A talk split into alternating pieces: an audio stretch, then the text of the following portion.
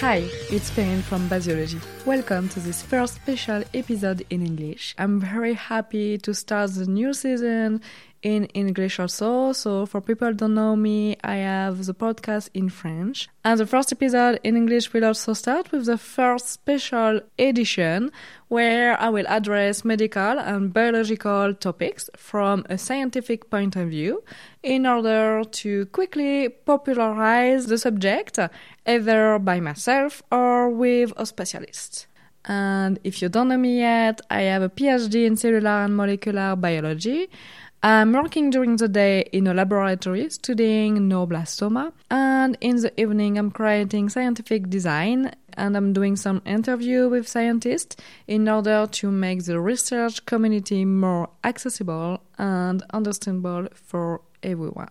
In any case, I hope that this podcast will help you to understand certain topic that we often heard about it, but we don't know a lot about it. So today I wanted to talk about miscarriage. It's still a subject very, very taboo that many people don't talk about it for various reasons, of course, but it concerns a lot of people. I came up with this idea to talk about it because I did one a few weeks ago when I was in my third month of pregnancy and it was while I was talking about it around me that I realized that few people didn't really know about what was exactly a miscarriage. I mean, from a scientific point of view, apart the fact that it consists of the termination of pregnancy. This episode will be not about me, but it will be more a discussion about what's happened during a miscarriage and also what happen in your body and what's happened also with doctors and because believe me it's happened more often than you think so i will explain the mechanism what's happening in your body at the, that time and which experience you will have in the next few days and weeks during the during and after the miscarriage.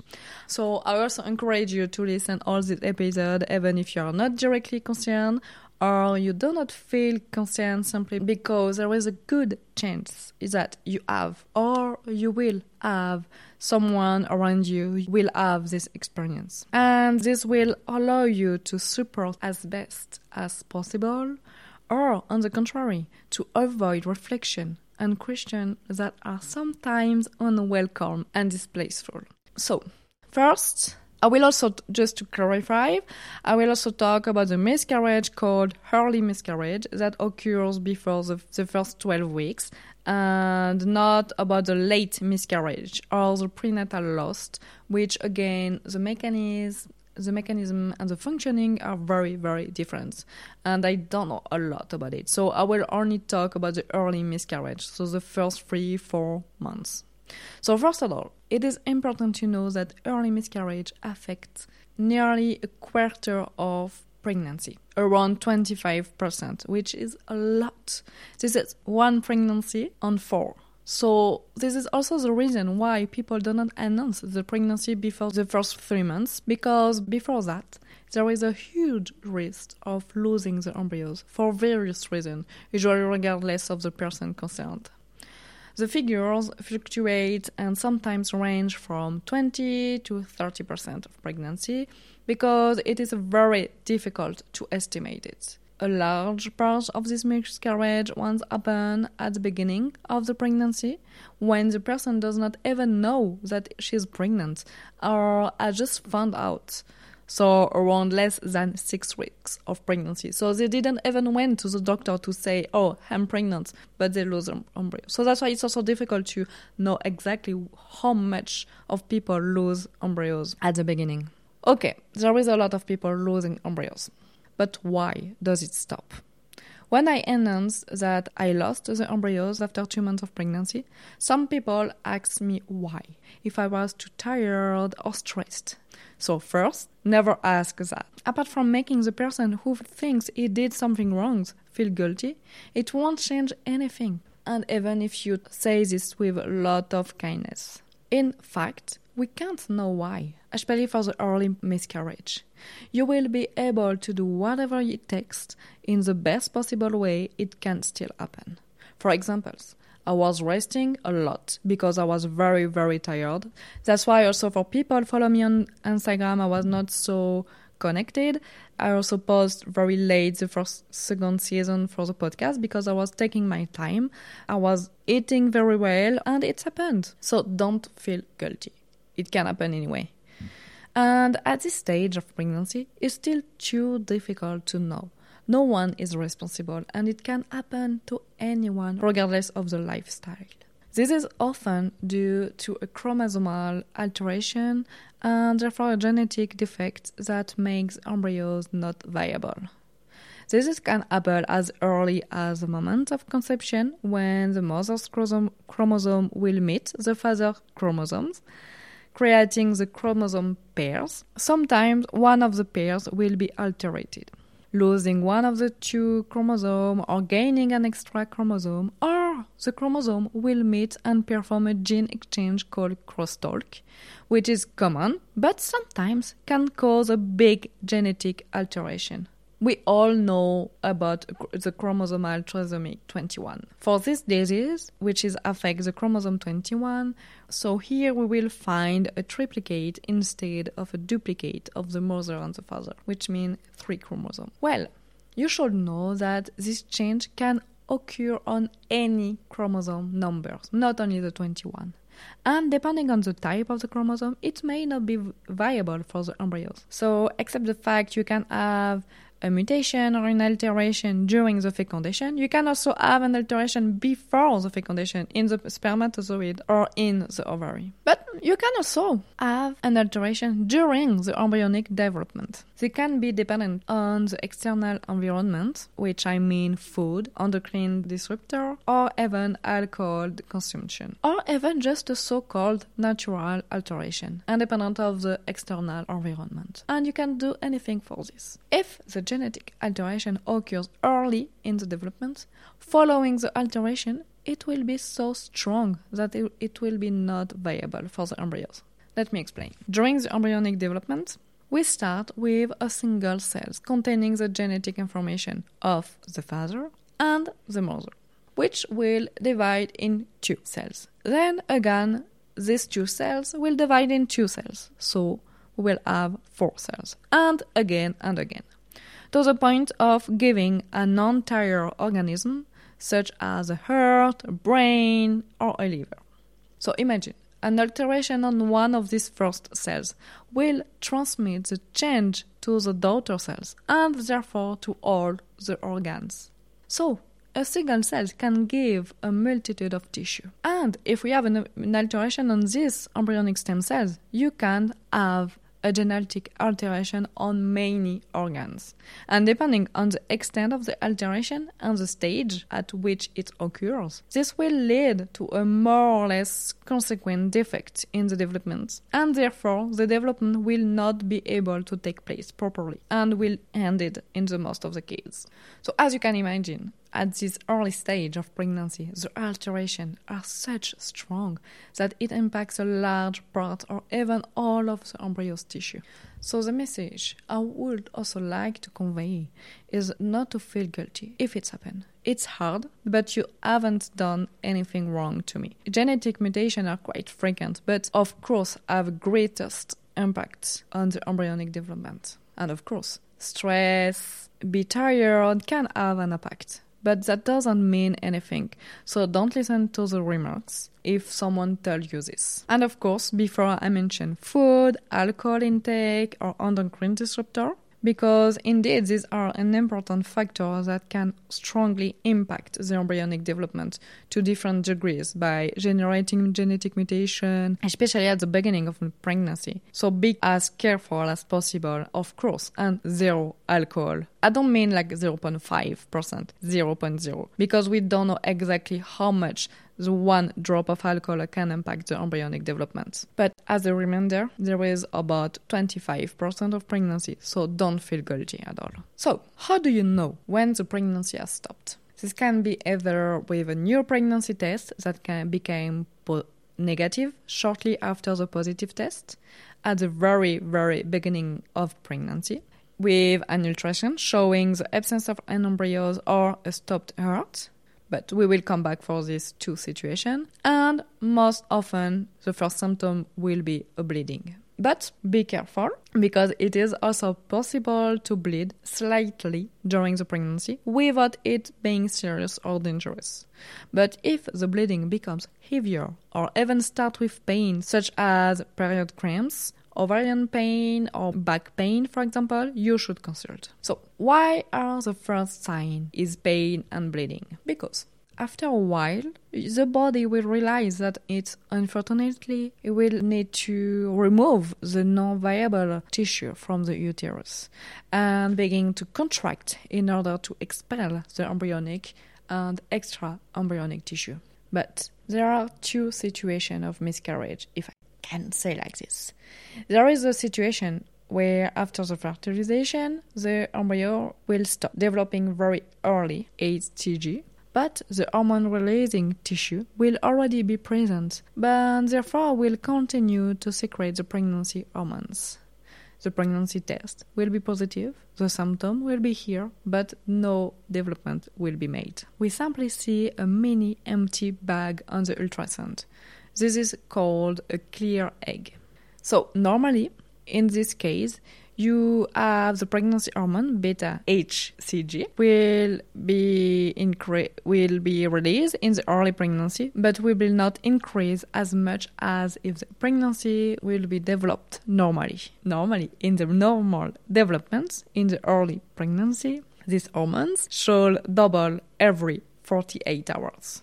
So you can even have these pregnancy hormones be released by the early placenta, but you will not have the double increasing. But normally on the ultrasound in the very early pregnancy, we will not see an embryo. So be careful because if the echo is done at an early, early stage, it is normal to not see anything.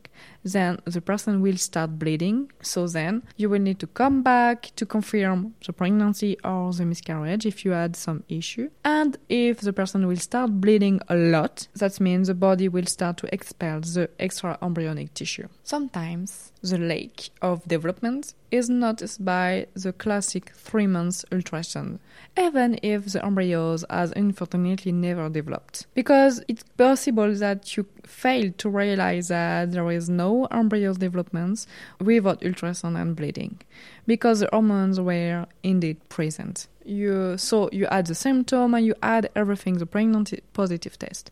And of course the symptoms are apparently milder or decreasing over time but it also depends of the person so i will not go into the details. And in this case medical doctor will talk about the arrested pregnancy. So which means the miscarriage has not yet been triggered naturally so you have an arrested pregnancy with no embryos development, but you still didn't have your miscarriage because you didn't start bleeding or you didn't activate everything.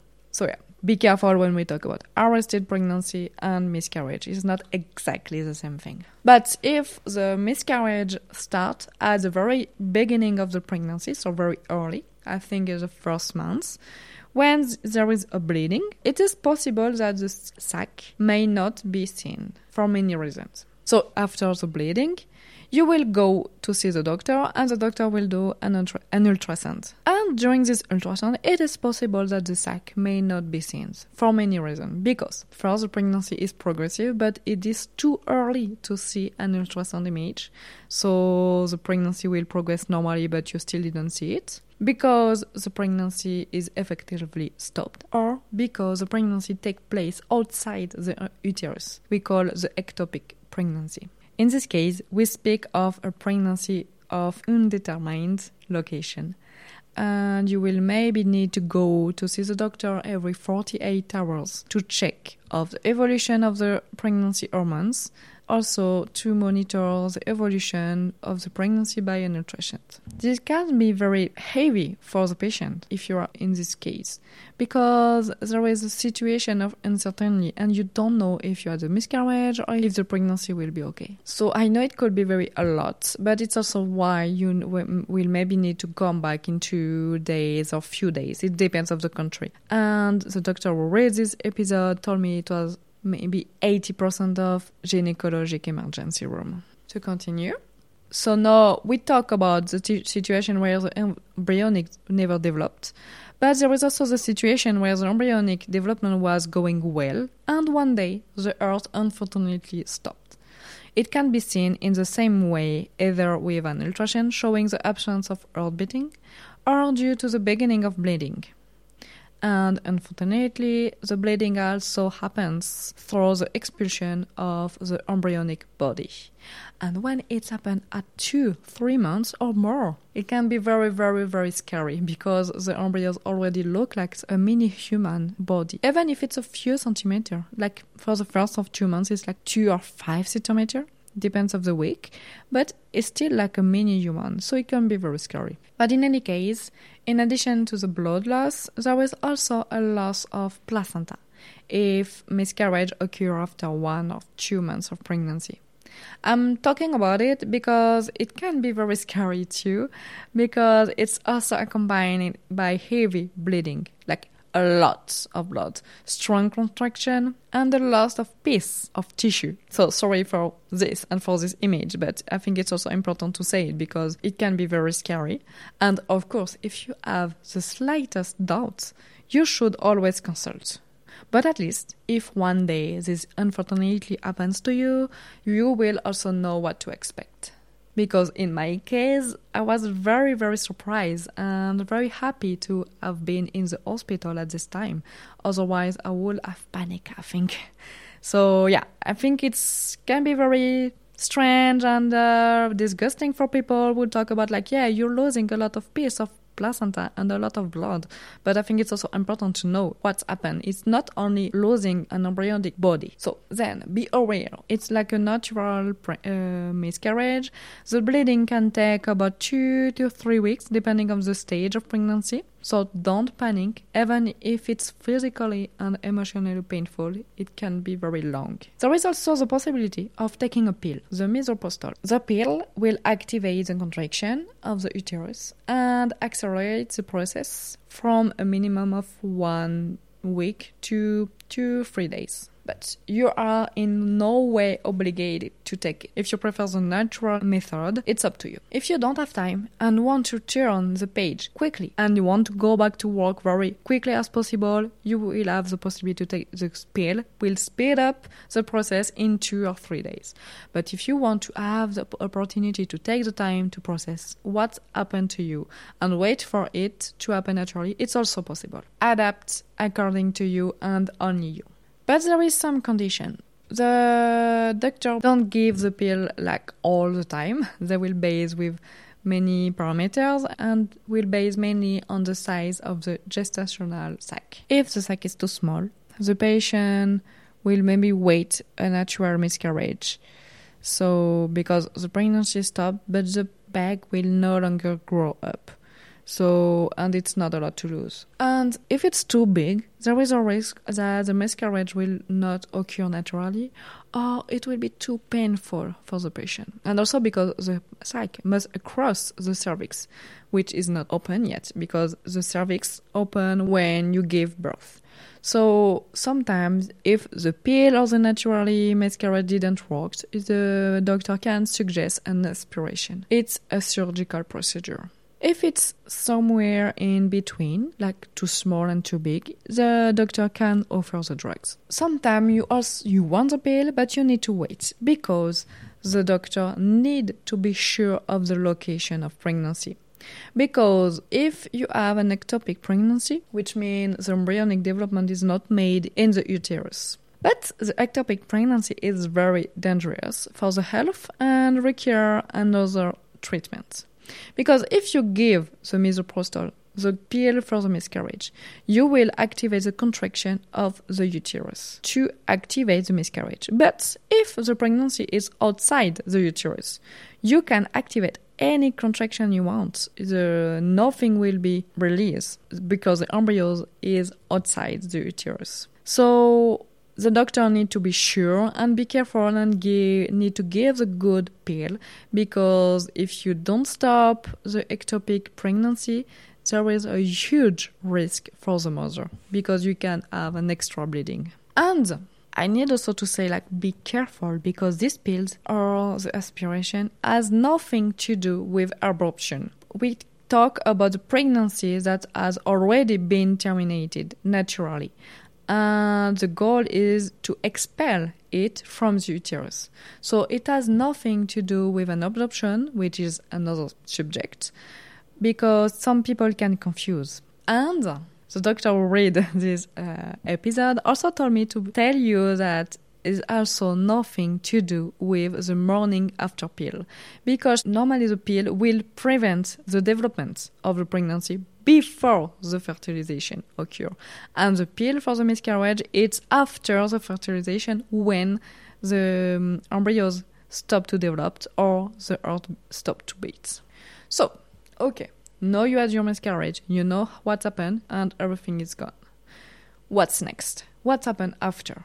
Finally, once the miscarriage has passed, if the person wish to get pregnant again, there is no delay. Contrary to previous ideas which recommended waiting at least six months, there is no exactly recommendation because they are changing all the time. So I will not tell you exactly what are the recommendation at this time because they are changing and they are evolving. So feel free to look at them when it's happened to you, but the recommendation tend more and more to recommend that there is no risk of getting pregnant uh, again just after. The only advice doctor told me is to wait until the first cycle. And this advice was given to me by the Swedish and the French doctors in order to make sure that all the tissue are evacuated and to avoid a potential infection by the potential arrival of sperm in the uterus. And in order to make sure that all the tissue are evacuated, because you can finish evacuation during your period, and also to avoid a potential infection by the potential arrival of spermatozoid in the uterus, because sometimes your uterus can still be inflamed or sensitive, but it's very, very rare. So, it is re- therefore recommended to protect yourself with condoms, avoid tampons until the next period, and if you wait a little more, this would also allow you to be better psychologically for a new pregnancy. So, the best thing is also to wait for the ultrasound checkup just to be sure you have nothing left in the uterus to avoid the um, infection and also to allow the future pregnancy to be able to implant properly. But of course, the time to take afterward is totally dependent of the people concerned, and if it takes several months, it's okay too. Well, but it's also if case you don't want to be pregnant again, be careful, use condoms because you can be pregnant just after the miscarriage because if you have a good cycle, you can ovulate directly after. So be careful also. Well, when you have to, what do you have to remember is that it happens often, very often. A lot of people have miscarriage without saying it, and it's not a shame. Surround yourself and talk about it if it's necessary. It may be due to biological hazards, often independently of the people, and that the process can be very painful and long emotionally and physically, but it is surmountable. You just have to take the time you need. Well, anyway, I talk a lot. I hope it was helpful for you and understandable because I know I have a very strong French accent. But anyway, thank you a lot to listen until here. I hope I will publish and for sure I will, but I don't know when yet, a lot of English episode because for now I know in Recherchez-vous it's a lot of French episode. But stay connected if you talk only in English because I will post different interview and different biological topic for the next few months.